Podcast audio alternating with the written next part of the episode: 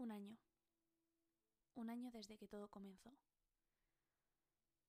Me parece increíble que haya pasado un año desde que se decretó el estado de alarma, desde que nos confinaron, desde que nuestra vida cambió.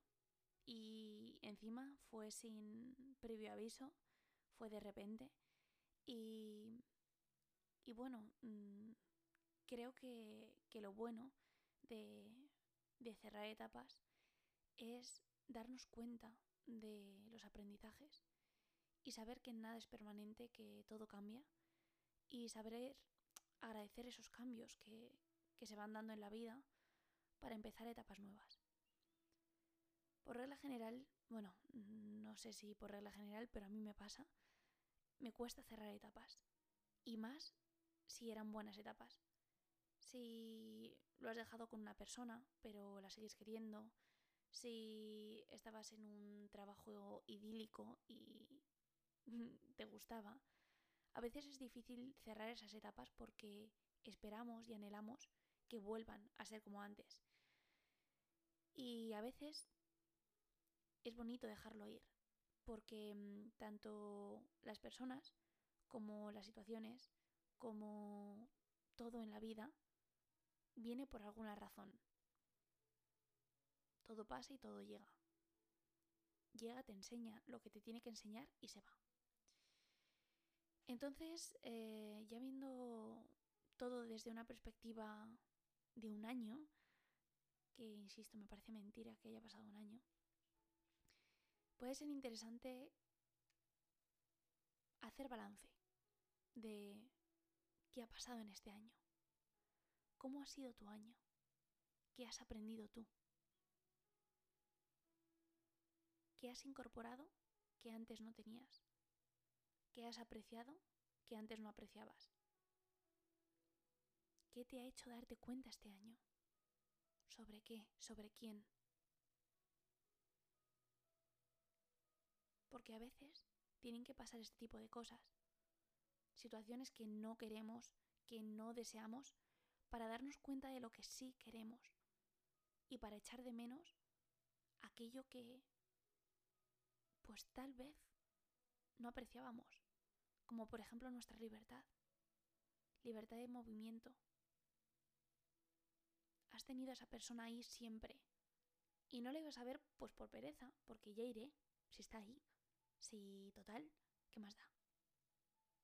Y el tiempo pasa y eso es lo único que no puedes recuperar. Y te digo esto no para que te sientas mal, sino para que ahora si no te has dado cuenta, tomes la decisión de cambiarlo y de que no te pueda la pereza, que ganen esas ganas de vivir, de probar cosas, de hacer cosas. Porque cuando te das cuenta, de repente, de la noche a la mañana, todo cambia. Y las oportunidades que tenías en el presente ya no las tienes. Y tienes otras distintas. Entonces, que esas, esa pereza, ese ya lo haré más tarde, procrastinar y, y decir, bueno, pues lo hago en otro momento, tal vez no hay otro momento. Sobre todo para que lo valores y tomes la decisión teniendo toda la información. Yo te quiero compartir cómo ha sido mi aprendizaje y cómo era mi vida antes y después de la pandemia. No me voy a poner intensa, reflexiva, súper mm, en plan penas, no. No, ya eso ya lo pasé. Pero sí lo recuerdo con mucho cariño y, y, a pesar de que mi vida tampoco era perfecta antes de la pandemia, tenía una vida aparentemente idílica. Viajaba, cobraba bien, hacía lo que quería, me pegaba unas fiestas increíbles. Conocía a mucha gente. Siempre estaba en continuo movimiento, saliendo de mi zona de confort, conociendo a personas increíbles, retándome cada día. Pero luego hay una parte que no es tan bonita, que es que yo no tenía zona de confort. Mi zona de confort era un Airbnb o un hotel diferente cada día era levantarme por la mañana y poner Google Maps para saber dónde estaba, em, saber qué tenía que hacer en ese día. Y vivía más rápido de lo que podía asimilar. No aplicaba conciencia, iba por impulso, de aquí para allá, de allá para acá, pero no sabía muchas veces lo que hacía. Lo hacía por inercia y en piloto automático. Suena raro porque, claro, cuando estás viajando o estás fuera, pues para mí esa era mi rutina, el viajar constantemente. Tanto que, pues, me olvidaba de mí, estaba más pendiente de mi cliente, el siguiente viaje, el avión, el Airbnb, eh, llamo al host y así. Y esa era mi vida. Y suena muy divertida para un rato.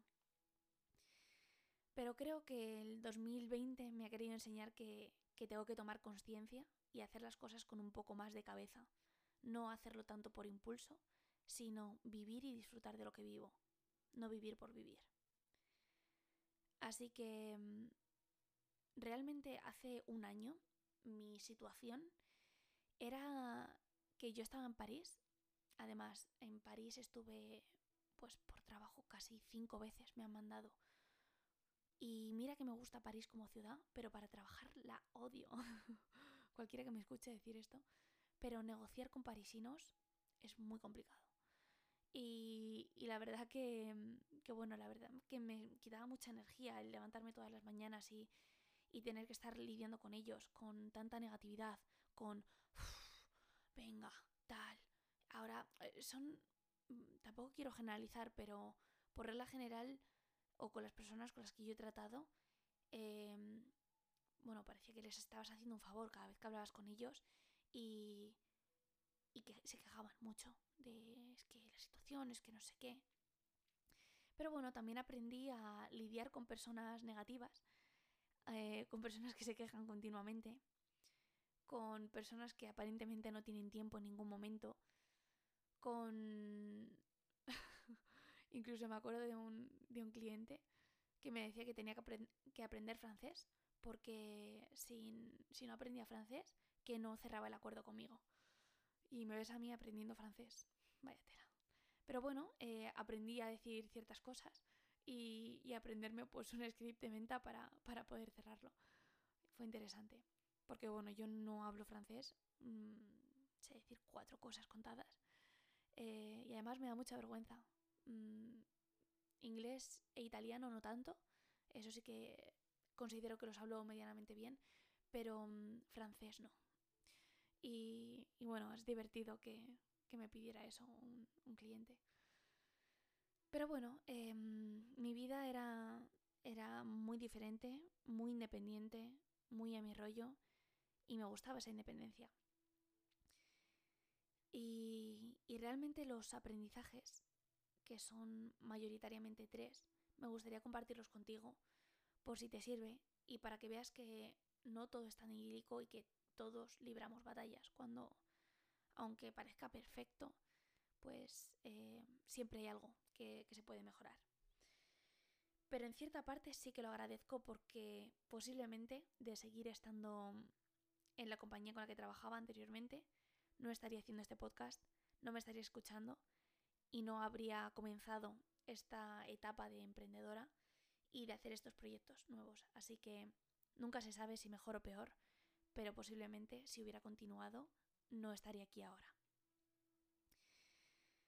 Y bueno, eh, los aprendizajes que quiero compartir contigo, mmm, algo que aprendí mmm, durante ese año y que me preparó para, para lo que venía. El primero de ellos es vivir con la incertidumbre. Mi vida era incierta, pero a niveles exagerados, de no saber qué iba a hacer la semana siguiente o el, día siguiente.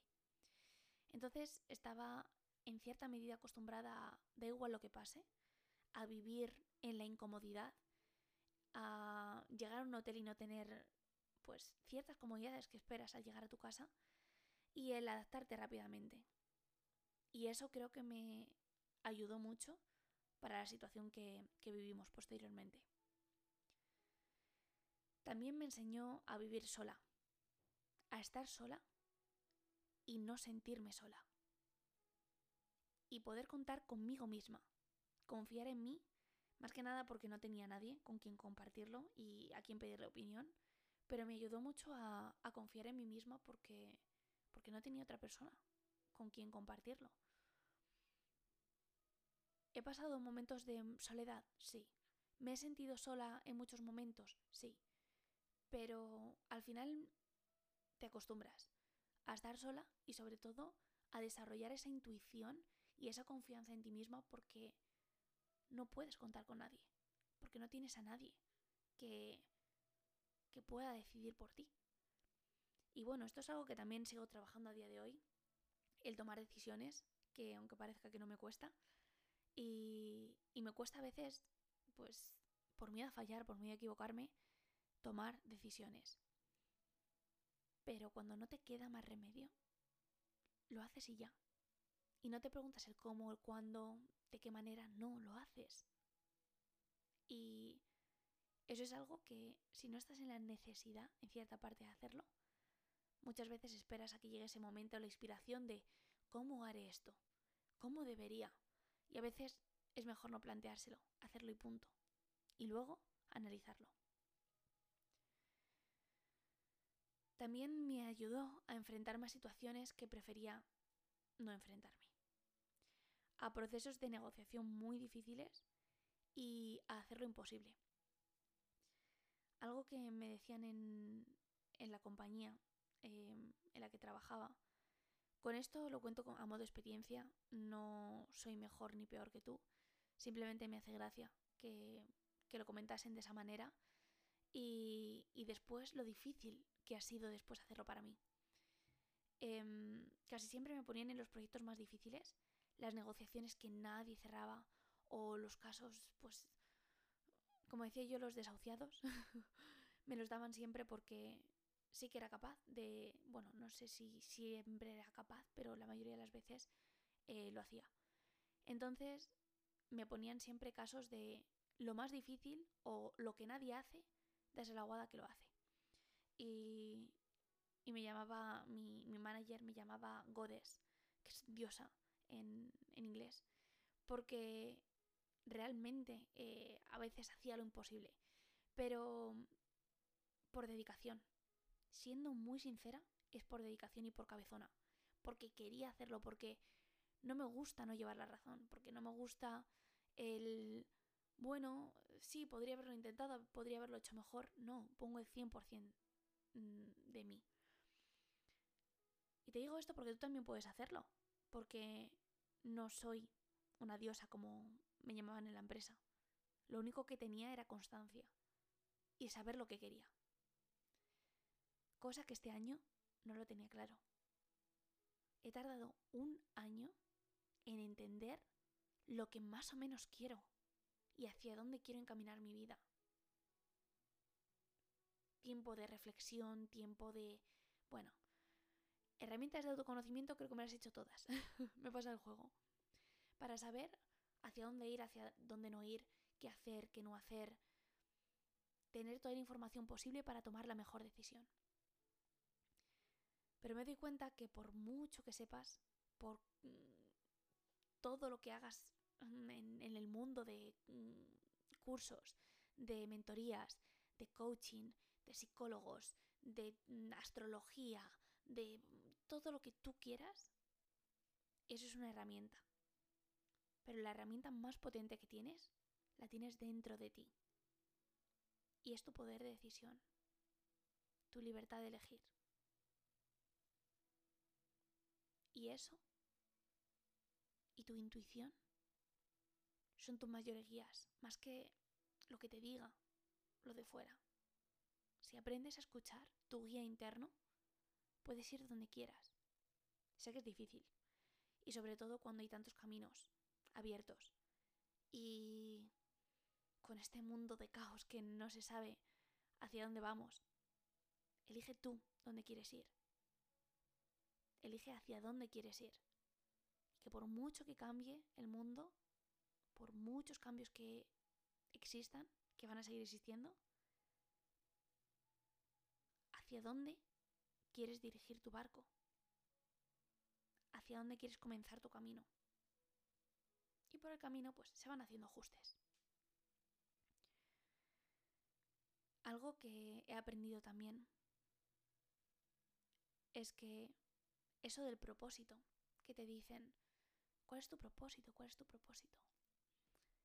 Para mí, el propósito, algo que, que yo pensaba que era algo fijo y es, no, mi propósito es, hay muchas personas que saben enunciarlo muy bien, mi propósito es ayudar a las personas para hacer tal, tal. Y yo decía, uff, pues yo no sé cuál es el mío. ¿Me gusta ayudar a las personas? Sí. ¿Me gusta viajar? Sí. ¿Me gusta el autoconocimiento? Sí. ¿Me gusta conocer personas? Sí. ¿Me gusta hablar? Sí. ¿Me gusta comunicar? Sí. ¿Cuál es mi propósito? Tal vez tu propósito sea el conjunto de circunstancias, de decisiones, de talentos que tienes dentro de ti. ¿Qué te diferencia del resto? ¿Por qué elegir entre A o B cuando puedes hacer A más B?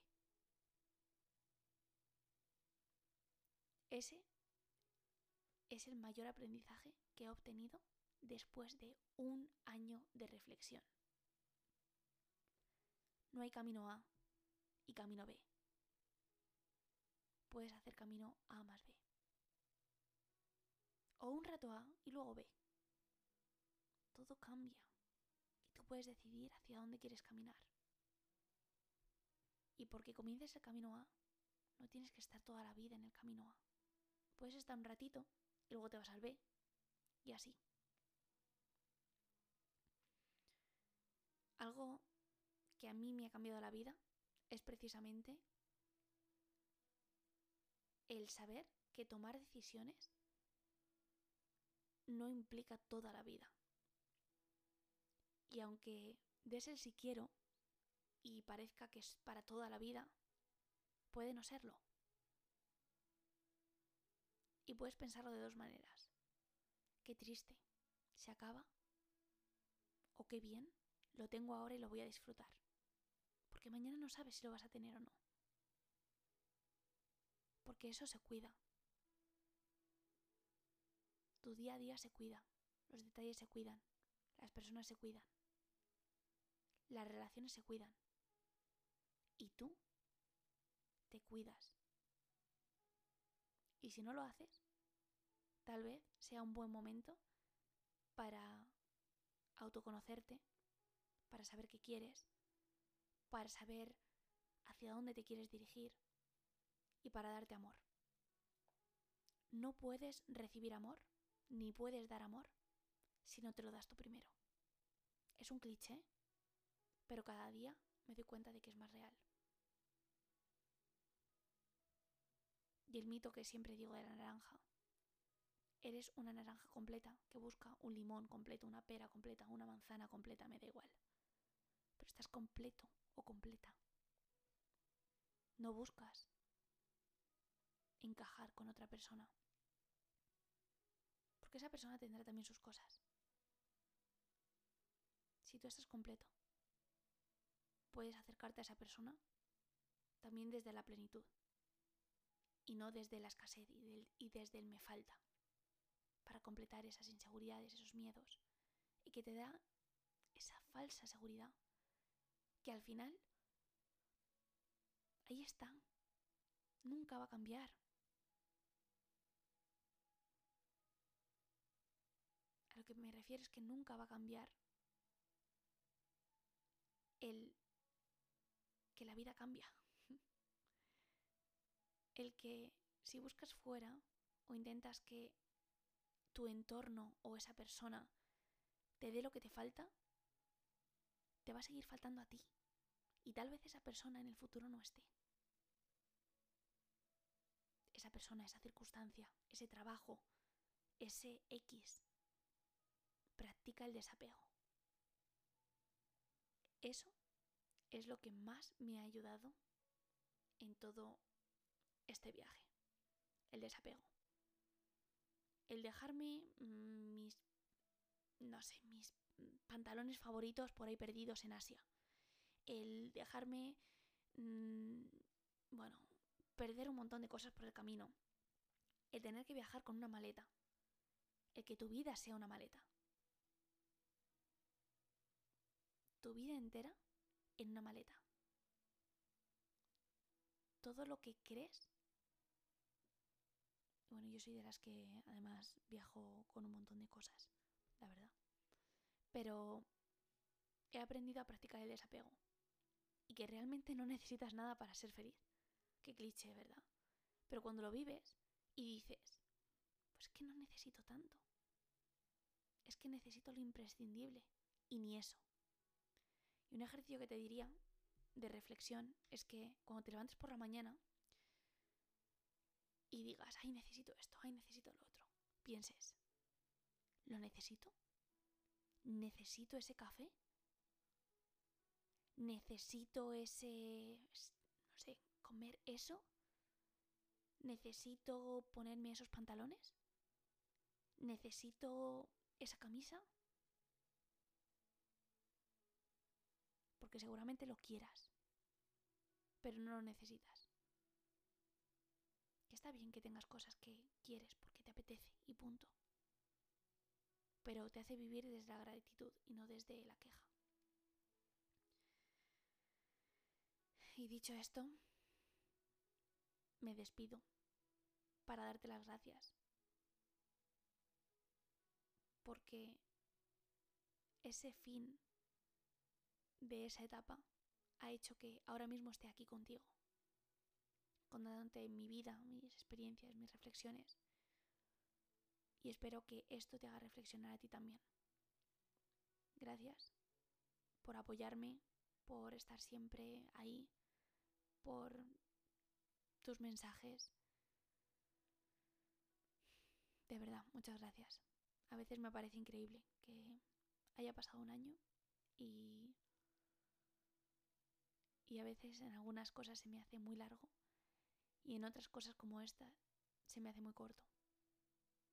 Así que gracias de corazón.